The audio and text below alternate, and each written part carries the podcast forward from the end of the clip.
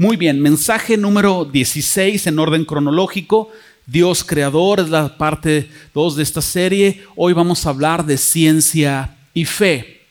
Aparentemente suenan y son dos categorías distintas. Y nada más para ir poniendo bases, yo quiero hacer una pregunta básica. ¿Qué es la ciencia? ¿Qué es la fe? Bueno, tú puedes ir a un diccionario y buscar qué es ciencia vas a encontrar algo como esto, es un conjunto de conocimientos objetivos, verificables sobre una materia determinada que son obtenidos mediante observación y experimentación. En sencillas palabras, ciencia es todo aquello que se estudia, se razona, se anota y se clasifica.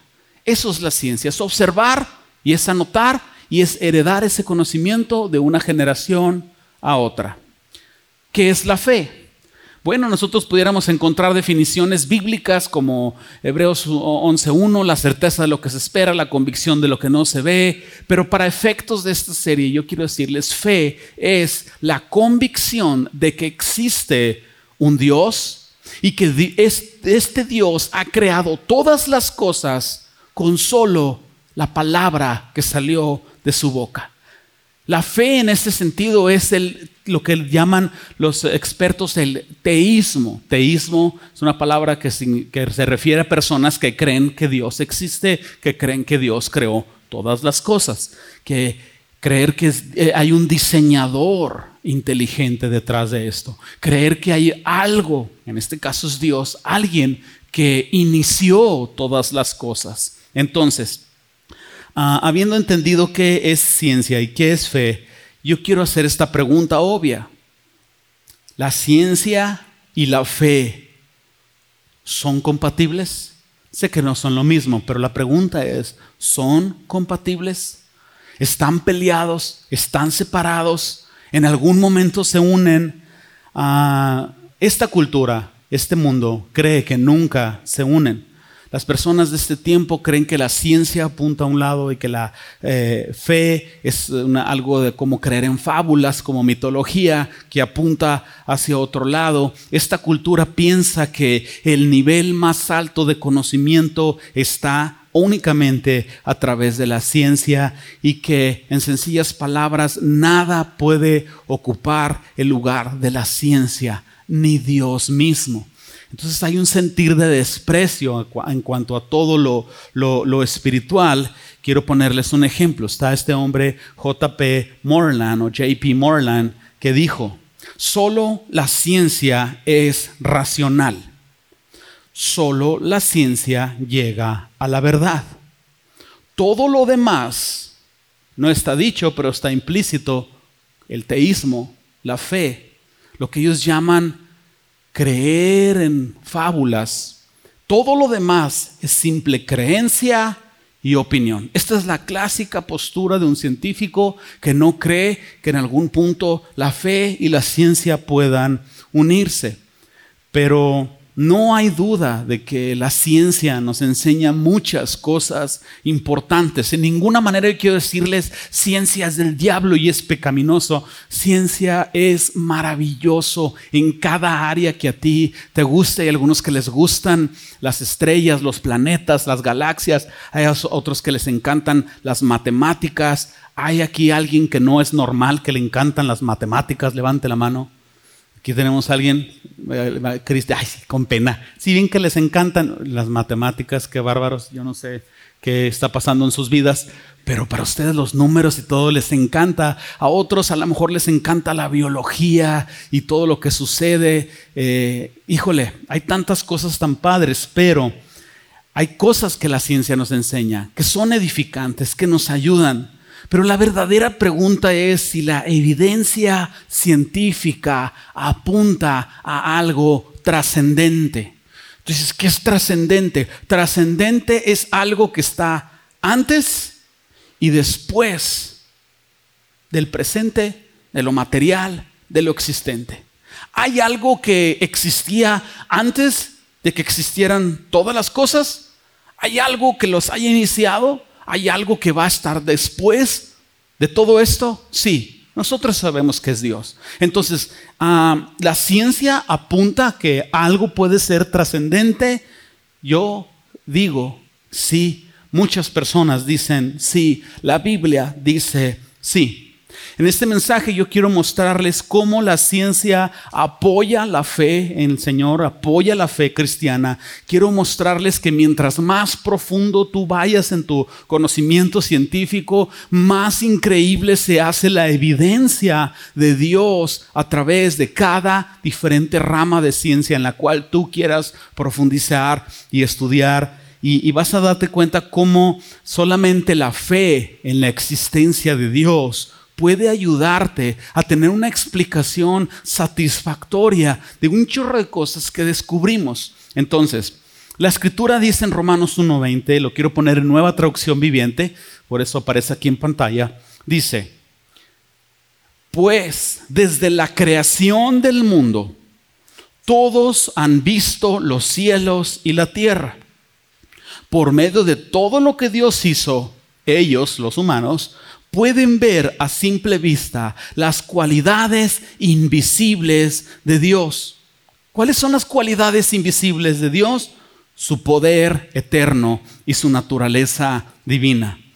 Así que el humano no tiene ninguna excusa para no conocer a Dios.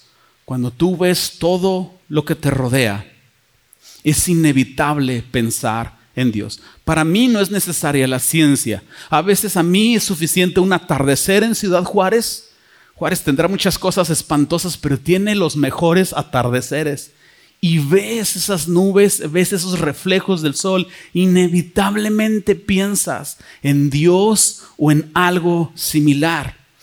Esta es la verdad central que tú quieres recordar al final de este mensaje. Si tú no te acuerdas todas las cosas científicas que hoy vamos a ver, quédate con esta eh, verdad central. Fíjate bien, la ciencia y la fe son compatibles. La ciencia te conduce a creer en Dios y creer en Dios nos ayuda a entender mejor la ciencia.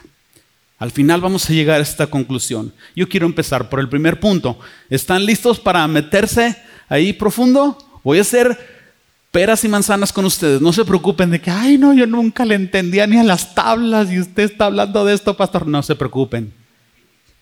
Al, estilo abaco, peras y manzanas. Vámonos bien tranquilos.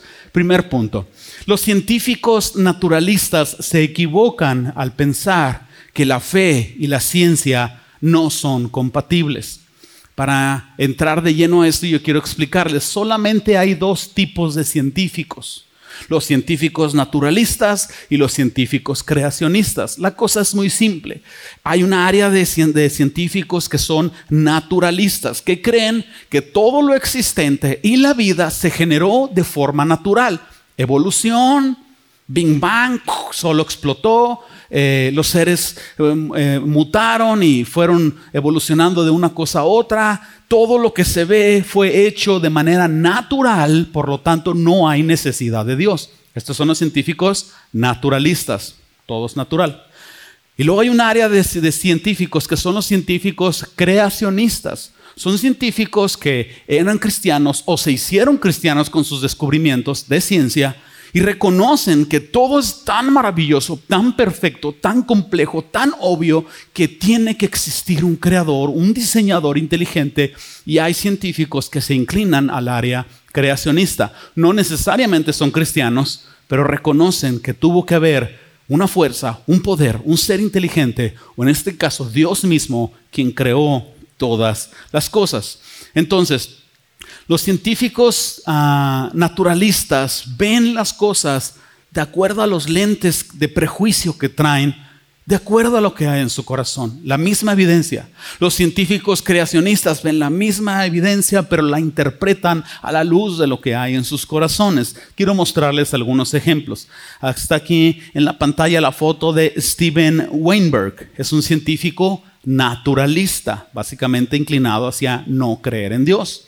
Él es ganador del premio Nobel en física. Miren lo que citó. Dice, yo estoy a favor del diálogo entre la ciencia y la religión, pero no un diálogo constructivo.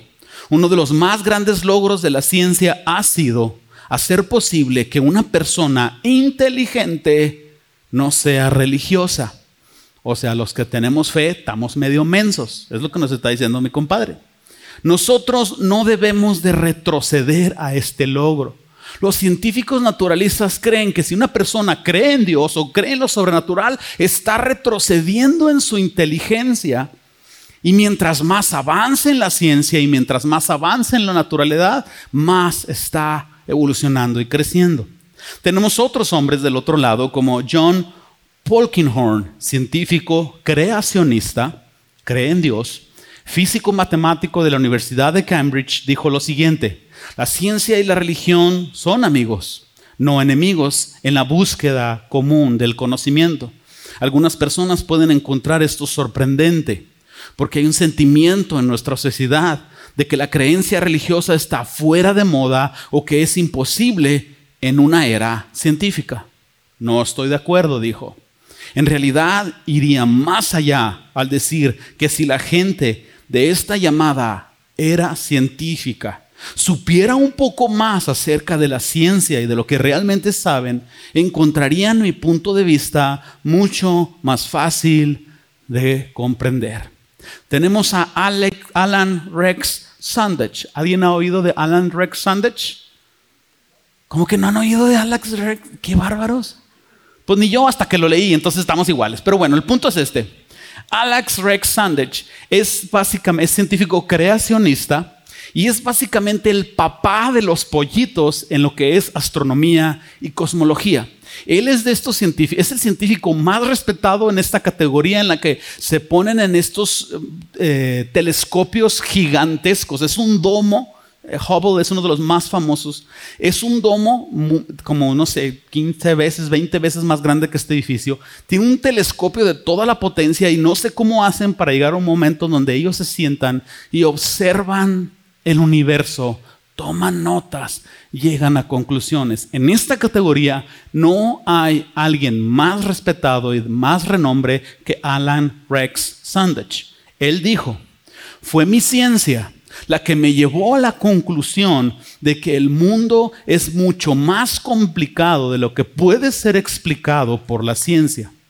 Fue solamente a través de lo sobrenatural que pude entender el misterio de la existencia.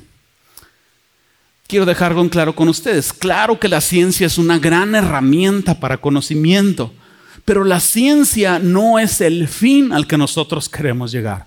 La ciencia es un medio, es una herramienta que nos ayuda a llegar a un punto más elevado. ¿Cuál es ese punto más elevado? Dios, la existencia de Dios. Los científicos actualmente saben que la materia, todo lo material, toca la silla de enfrente o tu silla, tócala. Tócate los cachetes. Respira el aire.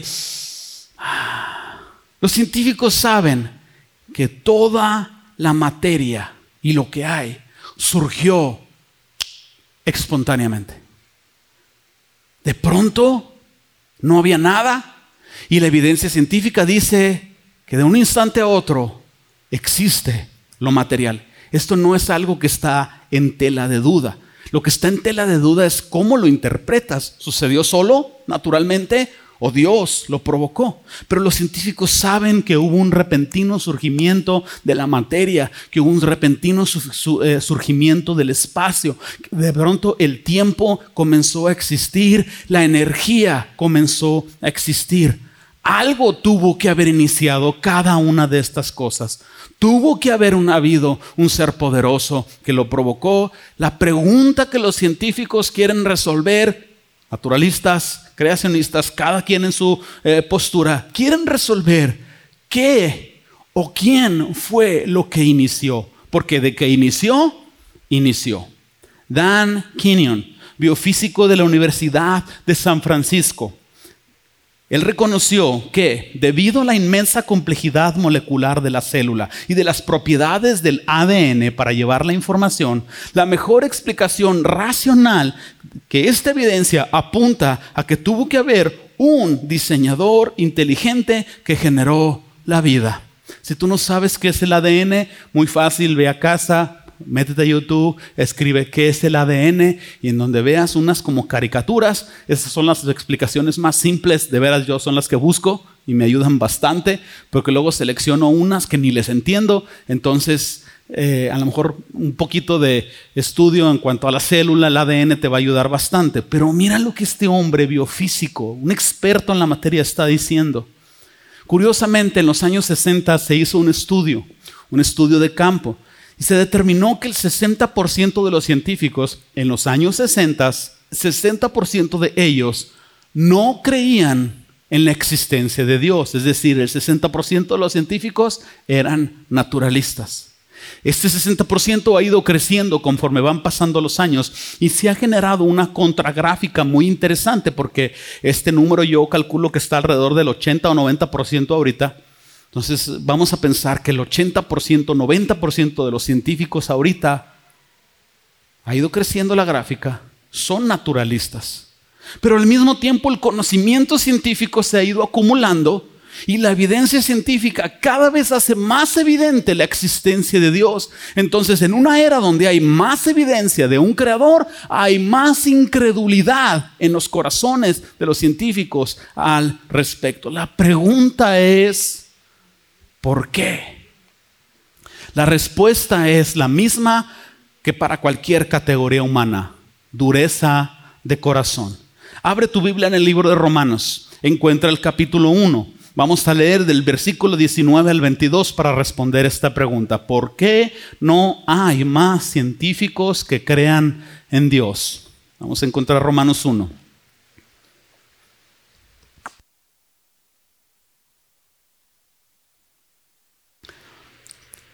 Mira lo que dice la escritura. Porque lo que Dios se conoce les es manifiesto, pues Dios se los manifestó porque las cosas invisibles de Él, su eterno poder y deidad, se hacen claramente visibles desde la creación del mundo, siendo entendidas por medio de las cosas hechas, de modo que no tienen excusa. Versículo 21. Pues habiendo conocido a Dios, déjenme hacer una pausa. Científicos y no científicos.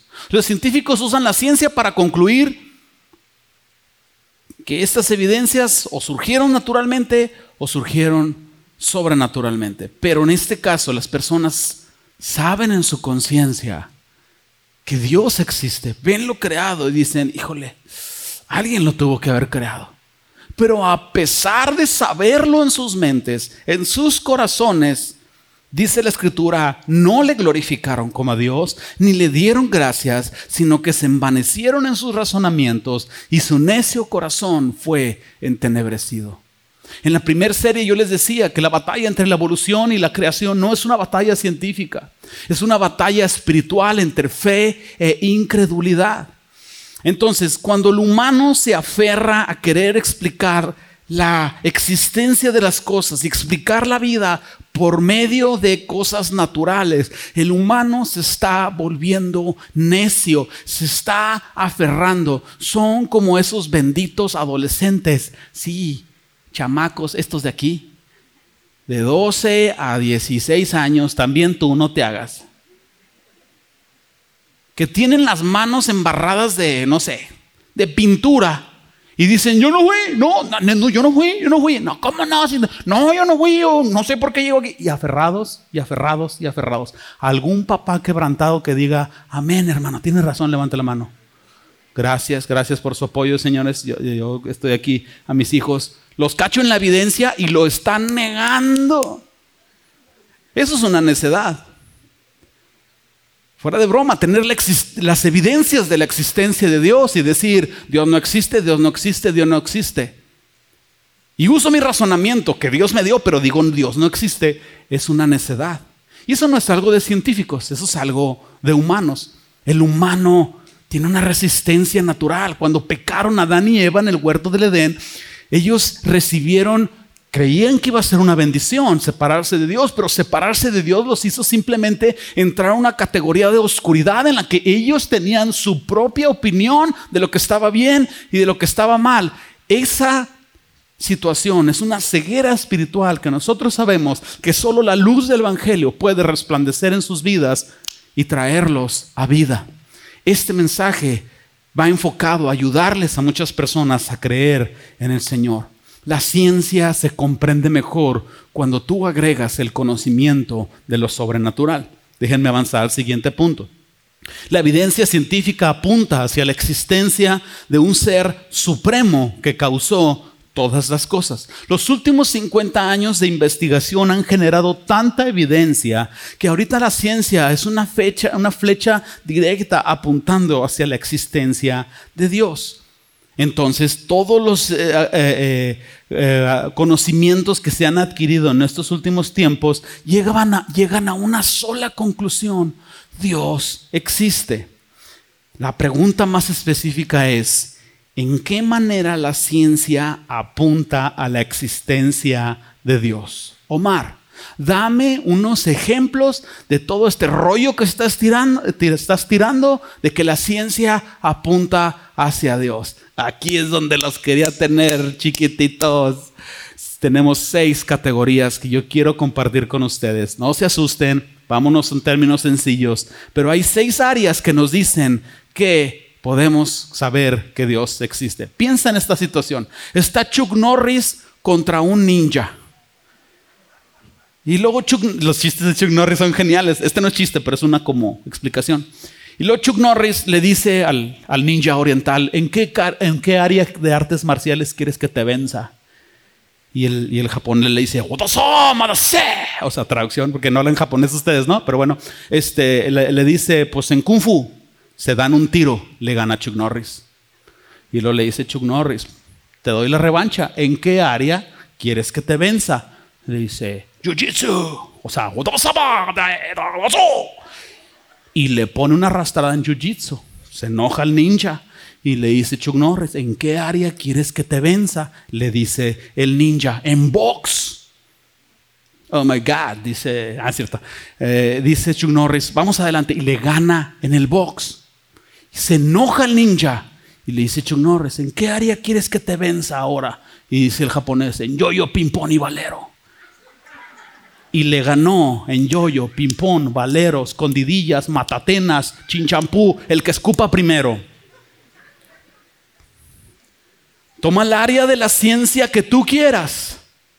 Y en cada categoría hay evidencias impresionantes de que Dios existe. Vámonos con la primera. Tenemos aquí la evidencia de la cosmología. Muy bien. Los avances científicos muestran que no hay duda que el universo tuvo un comienzo. Científicos naturalistas y creacionistas lo saben, está documentado. El universo tuvo un comienzo. Entonces, ese es un área, un punto que tú tienes que tener ahorita en tu mente. Al mismo tiempo, todos conocemos a Albert Einstein, ¿verdad? Te peinas, cuñado. Albert Einstein es el científico más famoso y muy famoso por su teoría de la relatividad. Está bien compleja la teoría de la, relatividad, pero lo podemos explicar de esta manera. Ah, Einstein descubrió que había una relación entre el tiempo, la materia y la forma en cómo está el universo, la simetría del universo dice muchas cosas, es lo que descubrió Einstein. Einstein sabe que entre un planeta y otro planeta hay una distancia que se generó por el tiempo. Entonces el factor tiempo, el factor materia y la forma en cómo está acomodado el universo, todos tienen que ver con una misma cosa. Esa es la teoría de la relatividad. Es como si tú agarraras un café, ¿verdad? Y luego le vacías una especie de crema y luego le empiezas a dar vuelta y se empieza a hacer esta espiral. Si tú le tomaras una foto en ese momento, cuando todavía está la espiral marcada, tú verías esa foto por largo rato y tú dirías, alguien le estaba meneando al café cuando se tomó esta foto. ¿Sería fácil concluirlo, sí o no? Sí. Si tú estás en tu casa y ves todos los, todos los legos tirados en la alfombra, los ves todos regados y cuando ves la forma en cómo están tirados los legos, dices, Juanito los aventó. Estos legos por sí solos no, no, se, no se acomodaron. Juanita, ¿por qué tirates los legos? Tirates con ese. Tirates los legos. Cuando los científicos analizan de maneras muy complejas el universo, dicen, todo este universo se está expandiendo. Por lógica, en algún momento el universo no estaba expandido. Entonces, la enseñanza o el conocimiento, el descubrimiento de Einstein de la relatividad, en conjunto con el entendimiento que el universo tuvo que haber tenido un, un, comienzo, ha llevado a los científicos creacionistas a generar un concepto que lo han agregado en su forma de entender la ciencia. El concepto es creatio ex nihilo. No sé si lo estoy pronunciando bien. Y tú dices, ¿y eso con qué se come? Con tortillas y salsa, como todo lo que se come en México. Está bien rara la palabra, pero está muy interesante el concepto. Creatio ex nihilo es una expresión que dice creación de la nada o creación desde cero.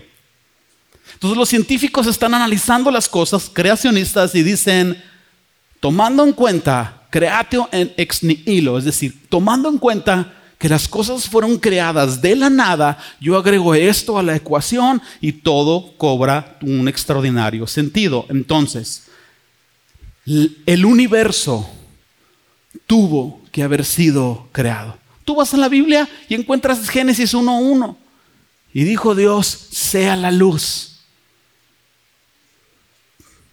Y todo existió. Número dos, segunda categoría, otra área de ciencia. La segunda es la evidencia de la física. ¿A qué me refiero con esto? Las leyes de la física son extraordinarias. Si las leyes de la física fueran distintas a, las que existen ahorita, no sería posible la vida en el planeta Tierra.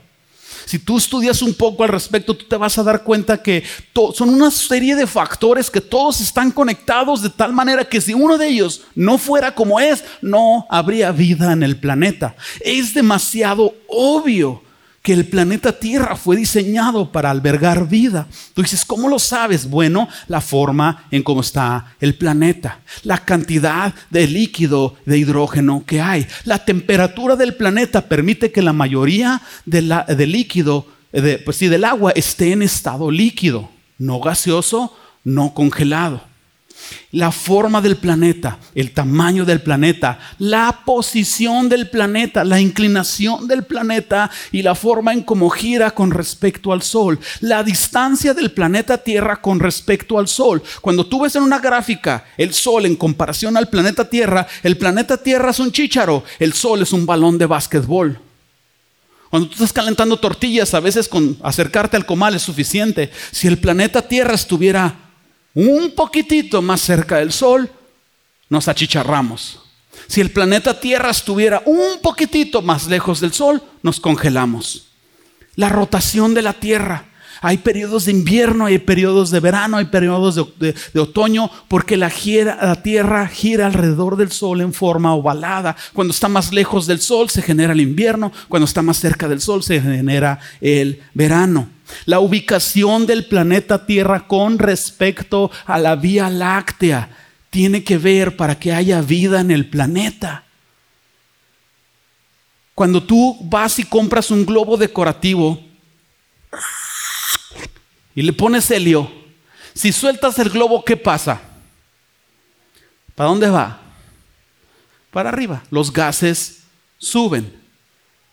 Hay un domo invisible de gases allá arriba que funciona como un tapón para que el oxígeno que las plantas generan se quede dentro del planeta. Entonces, la cantidad de gases que hay en el planeta, los tipos de gases y de elementos que hay en este planeta hacen posible que respiremos, respira. Ahora di gracias gases. Y ahora di buenos días a la vida. Ah, es cierto, anciano.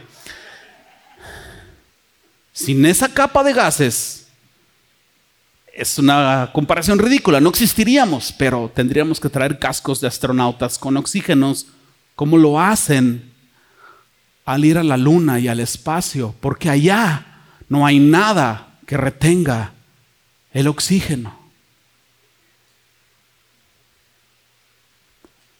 ¿Estás pensando lo mismo que yo estoy pensando?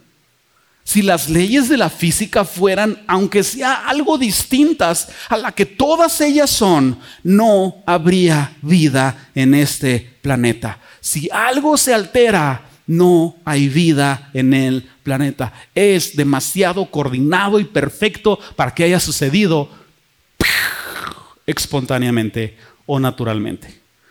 ¿Quieren otra categoría donde Chuck Norris le ganó al ninja? Aquí va, la evidencia biológica. Prepárense porque vamos a entrar a otro universo totalmente distinto.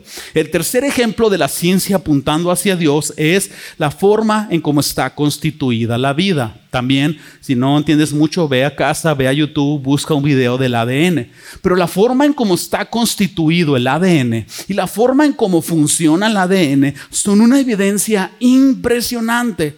Richard Dawkins, increíblemente es un científico naturalista, pero dio un buen ejemplo que nos ayuda. Dijo, el código de la máquina de los genes es misteriosamente parecido a las computadoras. La cantidad de información que hay en el ADN. El ADN es como un hilo microscópico que está conectado por dos cadenas y hay información. Ese código, como lo expliqué semana pasada, como el código de barras de la lata de lotes, es un código que dice todo lo que hay en ti. Tus ojos, el color de tus ojos, el tipo de cabello, tu altura, tu tez, todo lo que hay en ti. Cuando papá y mamá se casan y tienen bebecitos, ay, esos bebés son una combinación de los genes del papá y de la mamá. Y todo el niño no abre los ojos y no, es idéntico a su papá. Pero al rato se compone, dice el otro. Pero bueno, la forma en cómo está constituido este ADN y cómo funciona, dijo este científico Dawkins, es similar a las computadoras. Una computadora es algo que alguien diseñó, es algo que fue creado, es algo que fue diseñado, es algo que fue programado. Si ustedes quieren saber más de computadoras, pregúntenle a los expertos. Aquí tenemos dos, tres de ellos. Yo no sé mucho, pero sí sé una cosa, que la complejidad del ADN y la cantidad de información que hay en el ADN es mucho más complejo que una computadora. ¿Por qué razón? Tú nunca ves una computadora chiquitita de medio centímetro que empezó a crecer y llegó a ser una laptop de 15 centímetros. Discúlpenme el sarcasmo. Tú nunca ves una laptop que forma otras laptops. ¿Verdad que no? Pero tú ves una laptop y tú dices, no pudo haber sucedido naturalmente, es ridículo. ¿Por qué el humano cree que una laptop fue creada y ve la complejidad de la célula y no llega a la conclusión de que somos una creación de Dios? Si tú estudiaras el ADN, te impresionarías que, aparte de los planetas, aparte de la física del planeta Tierra, con el ADN tienes. Es tan impresionante. Ahorita vamos a hablar un poquito más porque eso nos lleva a la siguiente evidencia. Número cuatro, la cuarta área en la que Chuck Norris venció al ninja es la evidencia bioquímica. Esta es una parte difícil de explicar. Esta foto es muy interesante. Perdónenme que les dé la espalda, pero esa línea morada que tú ves ahí es la cadena del ADN. Esos que ves ahí no son garrapatas. Esos que tú ves ahí conectados a la línea del ADN son lo que les llaman los científicos máquinas moleculares. Es complicado, pero es impresionante. Nosotros somos seres formados de muchas células. Sí sabían eso, ¿verdad? Nuestras células se multiplican. Como un bebé crece hasta ser un adolescente de 1,80 que come como tres hamburguesas en una sentada, porque ese bebé empieza, como un organismo vivo, a multiplicar sus células y va creciendo. Así de simple es la cosa. Todos los días, 60 o 70, creo que millones de células se mueren en nuestro cuerpo, pero un número mayor en nuestro cuerpo, células, se multiplican en otras nuevas células. En una célula hay información de ADN. Todo esto es microscópico, pero a pesar de que es microscópico, es un mundo tan maravilloso. ¿Por qué? Porque son más las células que se multiplican que las que se mueren. Sin embargo, lo interesante está aquí. Para que una célula se multiplique en otra célula, el que hace realmente el trabajo son las máquinas moleculares. Estas máquinas son como robotcitos. Cada una hace su chamba.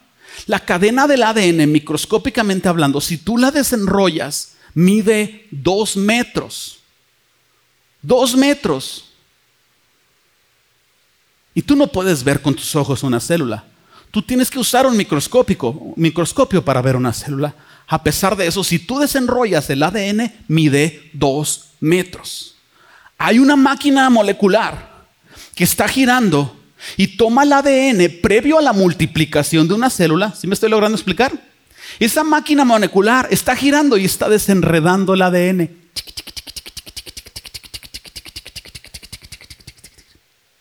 Hay otra máquina molecular que está copiando el código del ADN mientras la primera lo está desenredando. 3, 4, 5, 5, 6, 7, 8, 9, 10, 11, 12, 13, 14. Esa máquina molecular le lleva la información a la siguiente máquina molecular y la siguiente máquina molecular utiliza proteínas y otros elementos y empieza a crear la siguiente cadena de ADN con el mismo código.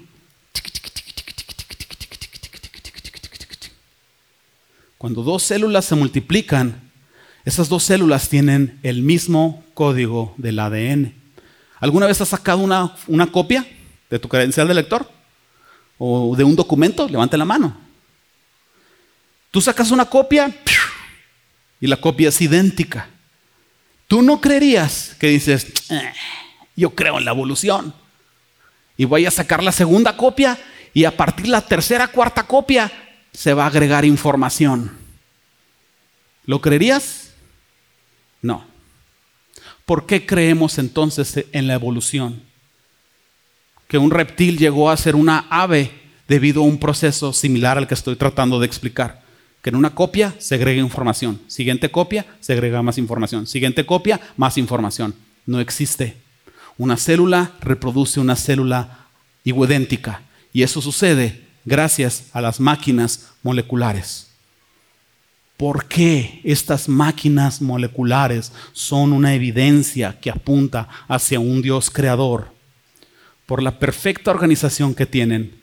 Porque ninguna de estas cientos de máquinas en una sola célula funcionan hasta que todas las demás funcionan. Parece que cuentan listas, una, dos, tres, a trabajar. No funciona una hasta que todas las demás están funcionando. La evolución dice que cuando en algún organismo algo no funciona por sí mismo, es eliminado. Como tipo la ley de la jungla, el más fuerte sobrevive. Cuando especies llegaron a la extinción, las respuestas de, la evolución es, fueron los más débiles, por eso se extinguieron. Por eso cambiamos, por eso mejoramos, porque todo lo débil se elimina y todo lo fuerte sobrevive. Cuando tú estudias las máquinas moleculares, no aplica este conocimiento porque no trabaja una sin que trabajen las otras y no se eliminan. Les dije que esto era difícil de explicar. Número 5, la evidencia de la explosión cámbrica. Los científicos tienen evidencias que existió una explosión cámbrica. ¿Qué quiere decir esto? Que todo lo que ellos han encontrado geológicamente y en otras áreas es que de pronto todo el análisis científico dice que hubo un de seres multicelulares, organismos microscópicos. La evolución dice que de un ser, de una partícula se empezó a crear la vida. Darwin tenía un árbol y como una rama la verdad, la, evolución se fue hacia el lado de los reptiles y luego esa rama se fue hacia el lado de las aves y luego esta rama se fue hacia el lado de los cuadrúpedos y luego esta se fue hacia el lado de, no sé, los eh, insectos. Pero las evidencias de la explosión cámbrica no dan lugar a eso porque lo que se encuentra es una explosión de seres vivientes. Increíblemente la Biblia lo explica, Génesis 1.20, nueva traducción viviente. Entonces dijo Dios que las aguas se colmen de peces y de otras formas de vida. Cuando tú tomas la evidencia de Dios es la pieza restante en el rompecabezas que te explica por qué hubo una explosión cámbrica de seres multicelulares. Porque Dios dijo que las aguas se llenen de seres vivientes y así fue. Que los cielos se llenen de aves de toda clase. Así que Dios creó grandes criaturas marinas y a todos los seres vivientes que se mueven y se agitan sobre el agua. ¿Ya se cansaron? Nos falta una. ¿Aguantan una más? Sexta evidencia de que Dios existe en un área científica, la conciencia humana. Por si las cinco anteriores no fueran contundentes, la pared que no han podido escalar los científicos naturalistas es la conciencia humana. Esta es el área de mayor dificultad para poder presentar evidencias naturales y poder rechazar evidencias sobrenaturales. El judaísmo y el cristianismo enseñan que no solo somos carne, somos alma y espíritu. Tenemos emociones, amamos, sentimos, pensamos. El humano tiene la capacidad de crear arte. El humano tiene la capacidad de crear música. El humano toma un pedazo de madera y lo convierte en una silla. ¿Alguna vez has sido alguna construcción que te quedas una catedral, alguna obra de arte y te has quedado impresionado de cómo lo hicieron? ¿Alguien le ha sucedido? Yo, yo de niño vi las pirámides de Teotihuacán y hasta la fecha digo, ¿cómo le hicieron estos amigos para cargar estas piedras sin tractores? Si aquí los del municipio duran tres meses para hacer una zanja. Ya no sé si eso es evolución o creación o flojera o qué. Fuimos en un momento a Bellas Artes y te quedas viendo. Yo no soy una persona culta de que con copa de vino y puro en la mano. Oh, eh, Pero cuando fui a Bellas Artes, veía las pinturas y me hicieron pensar, ¿qué es lo que este pintor me quiere decir a través de lo que él puso aquí? He visto pinturas que son bonitas, he escuchado melodías que son interesantes. Eh, tenemos no solo la capacidad de crear arte, tenemos la capacidad de apreciar el arte. Algo sucede en tu espíritu cuando el arte en sus múltiples formas tiene contacto contigo. Hay melodías que te ponen triste, hay melodías que te ponen alegre, hay cumbias que te hacen pecar. ¿Por qué? Bueno, por nacos, pero digo, ¿por qué? Somos seres con conciencia. Y nuestra conciencia nos castiga o nos estimula de acuerdo a los recuerdos o de acuerdo a nuestras acciones. La ciencia no, ciencia naturalista, no ha sido capaz de explicar estas cosas. La Biblia sí. Génesis 1, 26, 27, nueva traducción viviente. Entonces dijo Dios, hagamos a los seres humanos a nuestra imagen, para que sean como nosotros, el Padre, el Hijo, el Espíritu Santo. Ellos reinarán sobre los peces del mar y las aves del cielo, los animales domésticos y todos los animales salvajes de la tierra y los pequeños que corren por el suelo. Así que Dios creó seres humanos a su propia imagen. El humano no solo es algo en la creación que apunta a la gloria de Dios, el humano es mucho, muy superior que todo el resto de la creación. Por muchas graciosadas que haga el changuito, nunca jamás va a crear una silla de un trozo de madera. Aunque enseñen a gorilas a hablar en señas, El razonamiento humano es punto y aparte. La conciencia humana está conectada con el espíritu. ¿Por qué los soldados regresan traumados de la guerra? ¿Por qué personas viven condenadas por haber atropellado a un niño? ¿Por qué las personas se esconden para hacer algo incorrecto, como robar.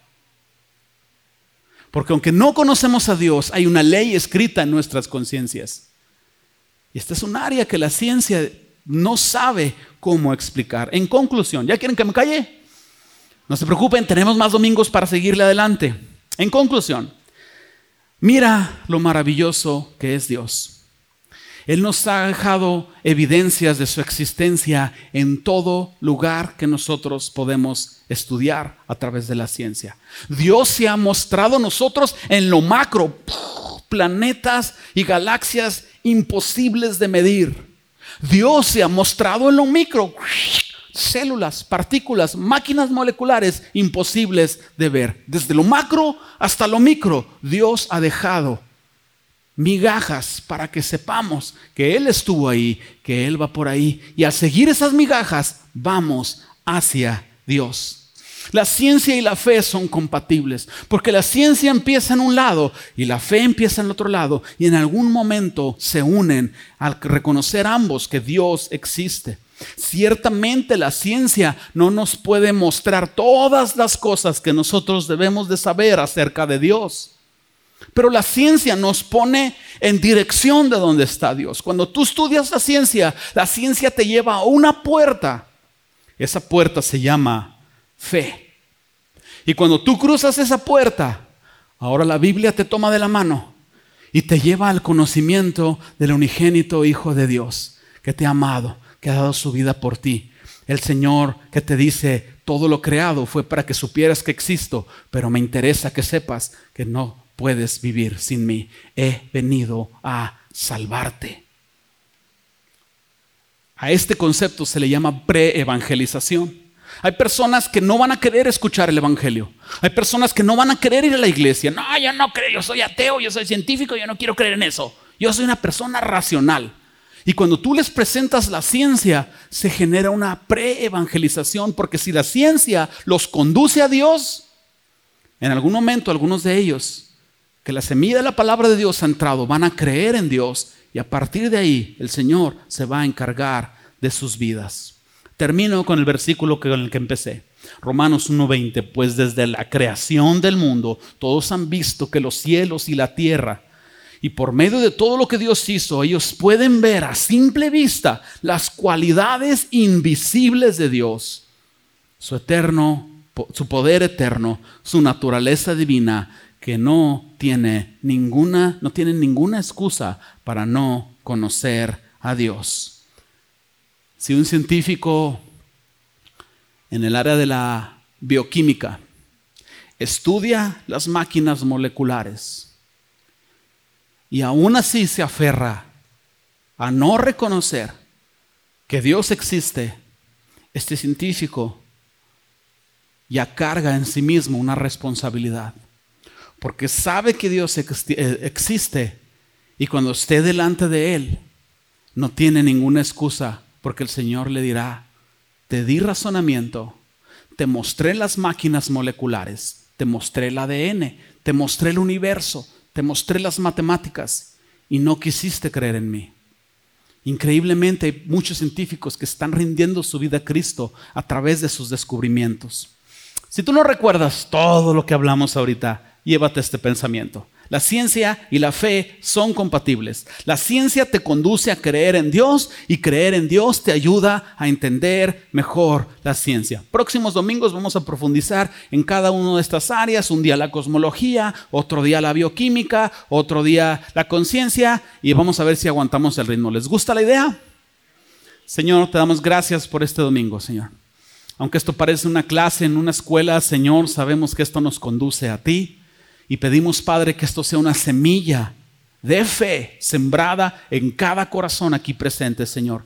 Que nos ayudes a enseñar a nuestros hijos y a las siguientes generaciones que tú existes y que hay evidencias que apuntan hacia ti. Para que no solo sepamos que tú existes, Señor, sino que podamos darte la gloria de vida. Oro por aquellos que escucharon este mensaje, que puedan abrir su corazón y abrirse a la posibilidad de escuchar el mensaje del Evangelio en sus vidas para salvación, Señor. Lo pedimos en el nombre de Jesús. Amén.